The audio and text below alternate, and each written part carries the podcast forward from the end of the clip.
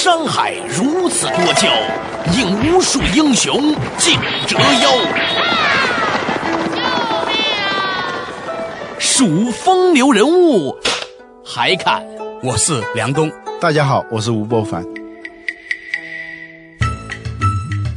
照妖镜照不出的财经真相，翻斗云到不了的财富天地，一切尽在两个男人孕育五年，梁东、吴伯凡帮你坐着打通经济生活任督二脉，东吴相对论。好戏马上开场。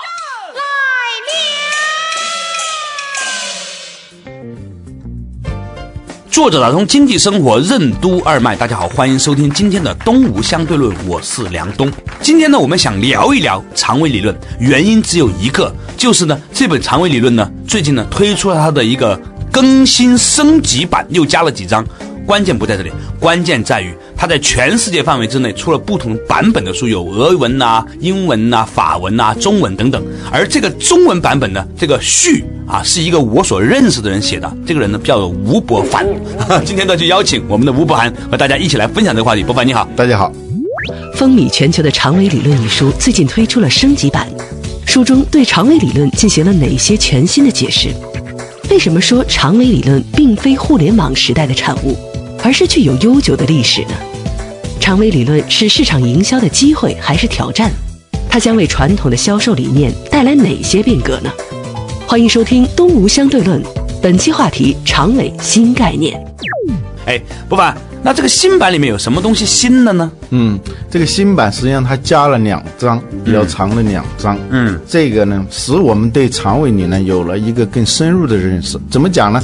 第一个，它就是说长尾不是一个新东西，实际上是一个历史已经很悠久的一个就太阳底下无新鲜事啊。但是关键是它怎么来的呢？对，你说一个东西横空出世和它有很长的历史，有一个脉络出现的时候，你就发现它威力就更大，是不是这样？对对对。第二个呢，他又讲了长尾对于营销除了机会之外，更多的还有一种挑战，一种威胁。OK。这个长尾理论它之前是怎么发展出来的呢？呃，有一个人呢叫戴森，被认为是美国的数字时代的女先知啊，一位女士。她有一本书叫二点零版，这是在九九年就出了这本书啊，叫二点零版数字化时代的生活设计。在这本书里头，他讲了一个观点，就网络并不改变人性，它只是提供某些前所未有的可能性，把人性中潜伏的某种因素给激发出来。如果我们把这句话推而广之呢，就是说，并不存在什么全新的网络经济、全新的网络社会。我们现在看到的网络经济和网络社会的某些特点，平时就潜伏在旧的经济和社会形态里头，然后由于网络的出现，一下子把它激活、给放大了。嗯，长尾理论的作者安德森呢，他就意识到这一点，就是要追溯长尾。它的来头是什么？它来头很大的，不是说今天就突然出现的，所以它不是一个 new new thing 啊，新兴事物，而是一个 old new thing 就陈旧的新生事物。它来头就是由来已久的啊。他说啊，长尾目前主要是一种网络现象显示出来啊。一说到长尾，你就会想到亚马逊啊，想到易贝呀，是想到互跟互联网有有关。对，实际上呢，它可以追溯到一个多世纪以前，网络只是把酝酿了几十年的这种供应链革命的诸多要素给集合在一起了。嗯，他举了一个例子啊，熟悉一点美国经济文化的人都知道，希尔斯是美国的一个很著名的连锁超市，它的创始人他就跟常委有关。在一八八六年的时候，有一箱手表啊，错误的寄到了北红山地区的一个商人那里头。这个商人他不想要这一箱子表，因为在他的商店里头要卖这个表，不知道要几年的时间才能卖完，因为他的布设的这个区域太小了。但是有一个人以较低的价格就买了这箱子手表，这个人就叫理查德·希尔斯。他呢买这个手表呢，他不是为了做慈善事业，他是因为他看到了一个市场机会。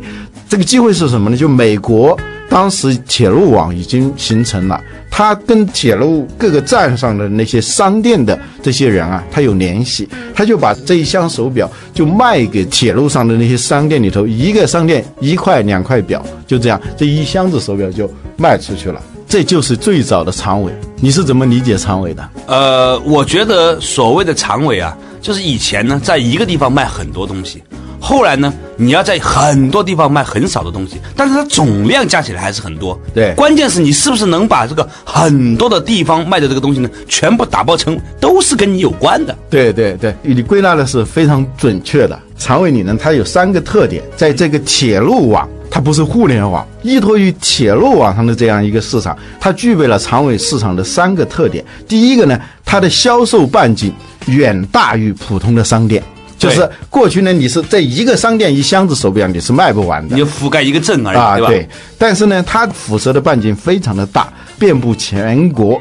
第二呢，其货架呢是一个长度大大延伸了的一个虚拟货架，就是因为我们每个商店都有货架的，是吧？但是你的商店能有多大，你的货架能有多长，这一个呢，普通的商店跟长尾市场它是没法相比的。铁路有多长？这个货架就有多长，它是一个虚拟的、大大延伸了的一个虚拟货架。第三个呢是产品有需求的特定的消费者寻找这种产品的搜索成本和交易成本远远低于普通的商店，因为铁路的旅客他有特定的需求，他是碰到的，他并不是说去搜的。他昨天在几千里之外，今天在这个小站，他看到了这块手表，他不是专门为这块手表而来的对啊、而且马上就可以实现交易，这就是长尾市场的三个特点。啊，这就是长尾理论的作者安德森最近在这本新版的长尾理论当中特别提到的一个过去的渊源，对不对？嗯，其实还是回应了你刚才说的那句话：“太阳底下无新鲜事”啊。长尾理论呢，在以前呢就已经由来已久了，但关键是互联网是如何令到这个以前的一些不那么常有的现象变得越来越常见了。嗯，这里头呢有一个关键的因素就是货架，我们一般不会去想这个问题。对，一个商店的面积跟货架的面积，它是一个相关的，而且货架它也分为黄金的档位档位对，略低于你视线的内档，啊那是最好的啊。你在上头或者在下头都是比较低的。货架呢有两种，一种是空间性货架，一种是时间性货架。比如说一个电视频道，它也是一个货架，嗯，它是一个时间性货架，它是按照时间的顺序排列的这些产品。但是呢，它的特点是什么？这个货架是没法延伸的，它不可能一天播出二十五个小时，是吧？对呃，这个一个普通的商店的货架也是没法延伸的。嗯，但是呢，货架它的真实的功能是什么呢？它不是摆放商品，而是一个商品目录。它最首要的功能是让你一目了然看见这个商品，方便购买者来检索、寻找。啊，最后拿到这个产品，所以它的陈列商品的那个功能是第二位的，而且是可以分离出来的。嗯，啊，后来呢，借助于铁路网的准长尾市场出现以后，又出现了一种长尾市场，就是把这个货架它的两个功能给它分离了，啊。就是它的商品目录的这个功能加陈列商品的这个功能分裂了，就出现了那个邮购以目录广告作为手段的邮购市场，这个在美国非常的发达。一直到互联网出现之前，它的那个份额占到百分之八。就是在互联网出现之前，一本那个商品目录，它相当于是一什么东西啊？一个流动的货架是吧？啊，就是一个可以随便延伸的一个货架。嗯啊，在这个货架上，你就可以自由的浏览，它也就变成了一个大大延伸了的一个虚拟货架。对这就是准长尾市场的第二个阶段。嗯。想了解东吴相对论的最新动态吗？你想和主持人梁东、吴伯凡进行交流吗？或者你对我们的节目有什么好的建议？都请登录东吴相对论的官方博客 blog.sina.com.cn/slash 东吴 talk show。如果你错过了播出时间，还可以登录二十一世纪经济报道网站 www dot twenty one cbh dot com 进行在线收听。在线收听。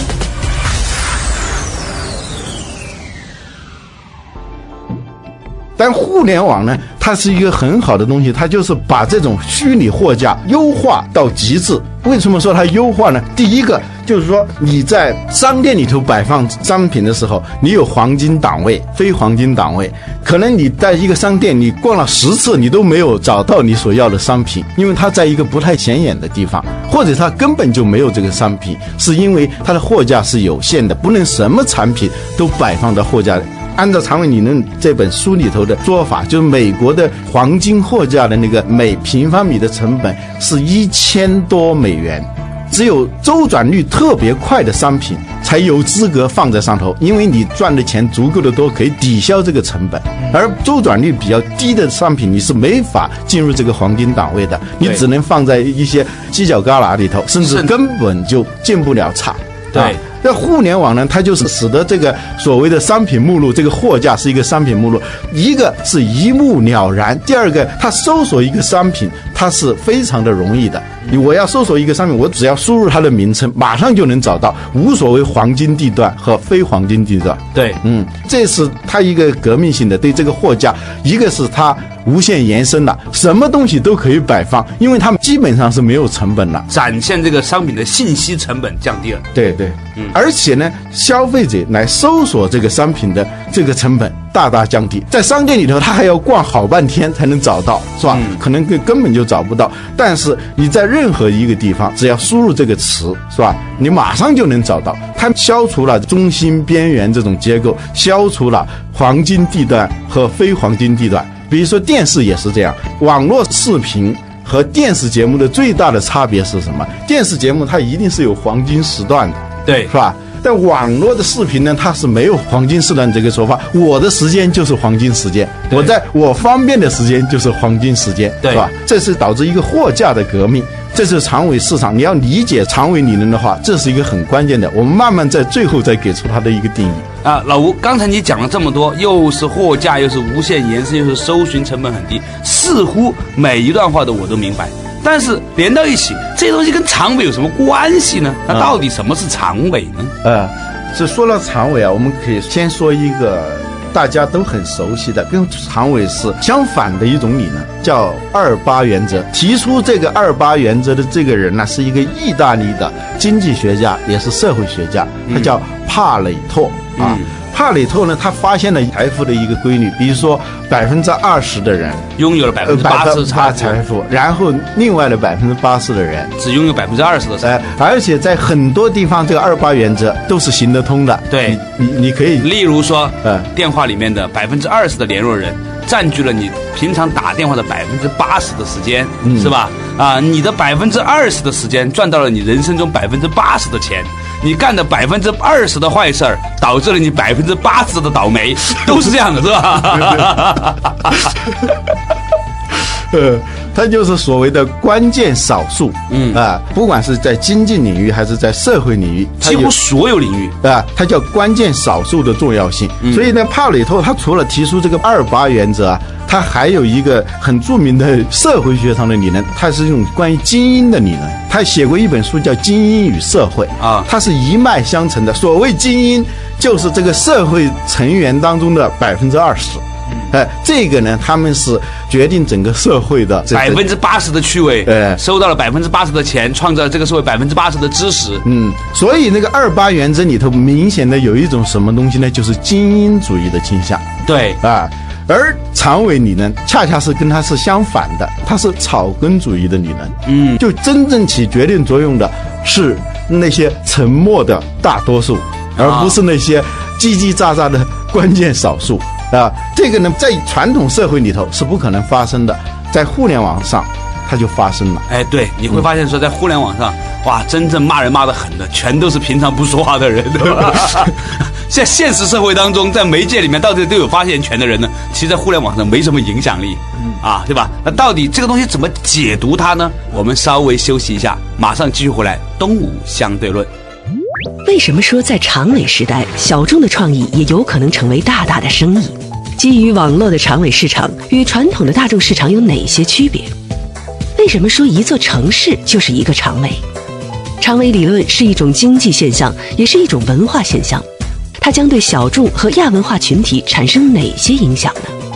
欢迎收听《东吴相对论》，本期话题：长尾新概念。作者打通经济生活任督二脉，大家好，欢迎继续回来到东吴相对论。在刚才呢，老吴呢和我们啊讲到了两个很有趣的观念，一个呢叫二八原则，就是百分之二十的人创造百分之八十的价值；另外一个呢叫长尾理论，长尾理论呢是和二八原则正好相反的啊。比如说在互联网时代的时候呢。那一些以前在传统社会当中被沉默的大多数，那些好像没有发言的人，哎，在互联网上呢，成为了互联网上的最有影响力的人群、啊！世界正在发生某种有趣的变化，逆转，啊逆转，嗯，我们还是回到到底什么叫长尾？它是来自 于统计学上的一个术语。比如说，一个商店统计它所有的产品的销量的时候，它的横轴是这商品的种类，对吧，竖轴是这个销量，对是吧？或者它创造的那个利润，对是吧？这个曲线呢是从左上迅速的往下滑的一条陡峭的曲线。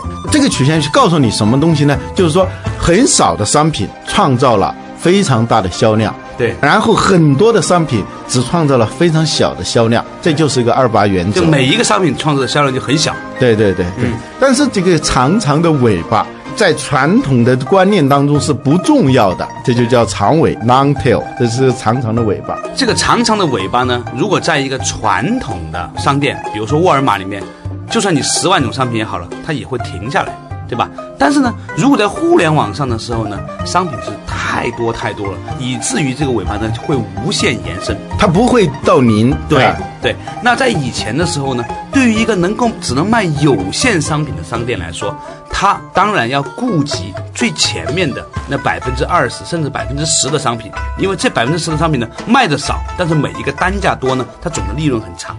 不过，由于在互联网来临了以后呢，我们发现说它这个货架可以足够长以后呢，就算你经营后半段的这些商品，每一个商品只卖一点点，但是你卖的商品种类很多，嗯，聚在一起也是一个非常庞大的生意。甚至呢，有一些以前在传统的商店里面你是卖不到的东西，就你根本就不会进货的东西，你也可以在互联网上呢卖出去了，因为你的买家或者你的顾客是来自于全世界各地的网民。嗯啊，举个例子，以前呢我们都知道说，一个唱片店。它有一些唱片呢是永远不会卖的，因为这种唱片可能一年只能卖一张在这家店里面。但是在亚马逊上面呢，因为全世界的人都来找歌，以至于在一个传统商店里面只能卖一张的唱片呢，在亚马逊上面就可能卖出一千个。我补充一下啊，就是在传统商店，如果一年卖出去一张的这种唱片，它是不会进的。对它会占用了它的资金，占用了它的货架，它是不会进的。对。它只会进那些前面的那个叫短头，就是相对于长尾的最热销的那最热销的那一小部分叫大热门产品，因为他们的周转率非常的高，他们在单位货架上创造的价值足够的大，对。最后他就只盯着这些所谓的精英的产品，他们把那些不能创造多大价值这些东西，统统的叫截断长尾砍掉。砍掉了。但是，在互联网上呢，由于货架的成本变得很低了，所以呢，它就可以放着这首歌，有人听就听，有人找就找。但是呢，由于互联网现在变成一个全世界的一个网络，所以呢，来找这一个音乐的人，就算是人群比例中极低极低，万分之一、千万分之一，在十亿的基数里面，它还是一个挺大的一个量。嗯，所以呢，就让那一些做互联网平台生意的商家突然发现说，原来那一些以前在传统商店根本也不会进货、也不会卖的东西，居然变成了一门不小的生意，而且集腋成裘。这一张冷门唱片卖个两百张，那个冷门唱片卖个五百张，再个冷门唱片卖个几十张。只要这些冷门唱片足够多的时候，垒到一起，它还是一门大生意。嗯，这个大生意呢，在传统的那一些货架有限的商店里面呢，它不是生意。嗯，但是在互联网时期，它就变成生意了。所以长尾理论告诉我们什么呢？长尾理论告诉我们，当你的货架足够大，找这个东西的人足够多的时候，我们就可以从那一些以前不是生意的机会里面找到了新的生意。啊，基于互联网的这个长尾市场和传统的这种大众市场最大的一个差别是什么？大众市场也是一个网。但是呢，它由于它的网眼太大了，它是一个稀疏的过滤网，很多的小鱼就给漏掉了。只有那些需求规模足够大的产品，即所谓的热门产品，才有幸的留在这个市场当中。大量那种小规模需求的产品都被淘汰掉了。互联网呢不一样，我们过去说天网恢恢，疏而不漏啊它是一个疏而不漏的天网，它是一张丝袜一样的网，大量在这个市场当中没有价值。所谓没有价值，就是没法找到消费者。就像我们刚才那个故事里说的，这个手表有没有价值啊？当然有价值，但是呢，它摆在这个商店里头，它找不到谁来买，它就是没有价值了，是吧？就大量的在大众市场当中没有价值的这种产品呢，能够在长尾市场中实现价值。让我想起了另外一个很有趣的一个故事。话说中国古代的时候啊，有一个宰相，他很喜欢吃一种菜，这个菜呢叫炒鸡舌头。我们常常在家里面吃鸡哈，嗯，一只鸡呢，一个鸡头，大家都不爱吃。那鸡头里面的那个舌头，大家也觉得没有什么了不起的，对吧？嗯。但你要想想，一盘鸡舌头那得多值钱，嗯，所以呢，互联网能够做什么呢？把每一只鸡不是那么重要的那一个舌头给拎了出来，然后呢炒成了一盘。你想一盘鸡舌头给多值钱？所以呢，那长尾是堆成的那个鸡得堆成好大一堆了。对，嗯嗯。但是呢，那些鸡也不浪费，那些鸡可以做别的事情，各干各的，是吧？只要你这个市场足够大，这在农村是没法实现的，对在城市是可以实现的，对这里头我也想到安德森的一个说法，城市就是一个长尾。为什么这么说呢？比如说你在乡村的商店里头，你买东西的时候，你很多东西你是买不到的啊。我们要买一个东西，到城里头买，什么稀奇古怪的东西都能够买得到，是因为城里的聚居人群特别的多，然后需求呢，它就五花八门，它就变得很细分了。所以呢，有些很细分的商店，它也能够找到足够多的可以养活它的顾客。嗯啊，所以呢，安德森认为城市实际上也是一种准长尾。你想了解东吴相对论的最新动态吗？你想和主持人梁东、吴伯凡进行交流吗？或者你对我们的节目有什么好的建议？都请登录东吴相对论的官方博客 blog.sina.com.cn/slash 东吴 talk show。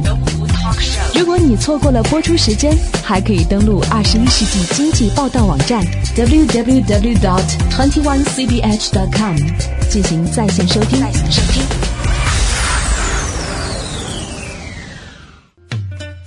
呃，有一次啊，我记得梁文道曾经在某个节目里聊到一个有趣的话题啊，嗯，他说为什么城里人呢那么多变态的人呢，各种稀奇古怪，各种变态呢？呃。是因为呢，在农村呢，你作为一个变态的人呢，你有这样的爱好呢，可能整个村里面就你一个，你会觉得很孤独，嗯，但是当你去到城里的时候呢。按照每一万个人里面就有一个像你这样的人来说呢，在一个一百万的城市里面就有一百个这样的人，对有一千万的人口的人都是变态的人呢，就有一千个了。对于是呢，你会觉得，哎，这也是一个长尾市对，我就是你会觉得说，哎，我再变态呢，有一千个跟我一样的，我就觉得还算舒服，起码在这一千个人里面。嗯。于是呢，这个市场就形成了。嗯啊，所以呢，这也导致了一个很有趣的现象，是因为互联网的发展，令到这个世界上的许多的小众产品、个性化的产品，获得了一个相对的规模效应。嗯，对对，这就是城市长尾。它实际上这个长尾是一个无限放大的一个城市。就是说，我们之所以在城市里头生活感到方便，是因为我们搜索一个商品、达成交易的那个成本要相对要低得多。如果在农村里头，你就很高，甚至完全不可能。所以有一本书叫《比特城》，它就是把互联网比喻成一个巨大的城市。所以呢，在这样一个长尾市场上，再冷僻的产品都可以在一个可以无限延伸的货架上找到一席之地，因为它的成本低，是吧？这个货架的成本低，在供需双方搜索的成本接近于零的情况下，在这种局域市场上的废品，在一个更广域的市场上头，它就是变成了真品。我们现在要扔的一个东西，比如说一个烟盒，有一次别人送给我一条从埃及带回来的一条烟，那个烟盒呢，抽完我就扔了嘛，是吧？但有人就说：“哎呀，这个要是拿到网上去，说不定有人还会买，是吧？因为对我来说完全是废品，但有人是专门收集这种烟盒的，是吧？对对，最关键的是什么？我为什么要扔掉？是因为我找不到需要这个东西的人，那个需要这个东西的人，他也不知道我有，但是在互联网上，他就能实现这个东西。这就是长尾市场，就是说你的废品可能成为别人的珍品，你拔一毛而立天下的这种现象变得非常的普遍。所以啊，这让我想起了《立春》这部电影。在中国的每一个小县城啊，二三级、三四级城市里面，总有一些被认为怪物的一些文艺青年。嗯啊，他们必须要离开那个地方，因为他们的那个地方，他就显得如此的特立独行，他会受到如此多的这个社会群众压力，嗯，对吧？你看《立春》里面那些啊，喜欢跳芭蕾舞的呀，喜欢唱歌剧的呀，喜欢搞诗歌朗诵的这些文艺青年，在他们的村庄里面是过得如此的痛苦。但是当他们去到大城市的时候，嗯，他们又发现他们找到了他进入了一个长尾市场。他进入一个长尾市场。嗯，因此呢，中国还是需要城市的。嗯啊，就有如说中国需要互联网一样。嗯，它令到中国的每一个小地方的那一些文艺青年，最终都能够找到他的同伴。嗯，这实际上常委它既是一种经济现象，更多的安德森说它其实是一种文化现象。对在过去认为那种啊亚文化比亚文化更小的那种细分的文化，它终于能够重新在分散在世界各处的那些供和需，它都都能够聚合到一起，呃聚合到一起形成了一种力量。啊，柏拉图的那个关于人的一个预言，说最早啊，世界上只有人，没有什么男人和女人，他是四条腿。他威力无比，智商呢也非常的高。这时候上帝呢就觉得威胁，如果他听任他们在世界上那么横行的话，就威胁到神界的这个权势。所以呢，上帝就突然有一天就把这个人呢就劈成了两半，就变成了所谓的男人和女人。而且这个上帝他比较毒辣，他就把劈下来那一半随手那么一撒，撒在世界各处，然后那个那一半也是一撒，撒在世界各处，这就原来是一体的这个人变成了两半，而而且你找不到你的另外那一半。所以你就变得懦弱多了，你搜索成本太高了，聚集成本太高了，因为高到你完全无法成交，是吧？所以这就是所谓我们后来说的什么另一半，自己的另一半，因为它的搜索成本高了，所以就没法实现。而长尾市场呢，就降低了你的搜索成本，就是所谓你的供应的信息和需求信息可以非常对称的展现出来，而且。彼此匹配的这种机会大大增加，因为成本大大降低了。所以呢，我觉得呀，国际哥 international 终究会实现，是吧？嗯嗯嗯我觉得最后实现整个世界一体化的，还真的可能是透过互联网的力量，让到那一些曾经在散落在世界各地的，本来是一体的、纷纷攘攘的分部分的人们，最终又回来了，形成了一个完整的整体。人不再是单个的人，人是就很容易找到那个所谓的另一半。所谓另一半就是契合嘛，就是你有这个需求，还有一个供应，这个彼此需求和供应它是隔离的。但是现在呢是打破了，好了，这个博凡呢，今天呢给我们粗粗的分享了一下关于长尾的话题。其实呢，我觉得呢，啊、总结起来无非是三点：第一，长尾这个事情并不是一个 new new things，而是一个 old new things 啊。在被大家提出长尾以前，人类社会就已经有了运用这种智慧的一种方法和个案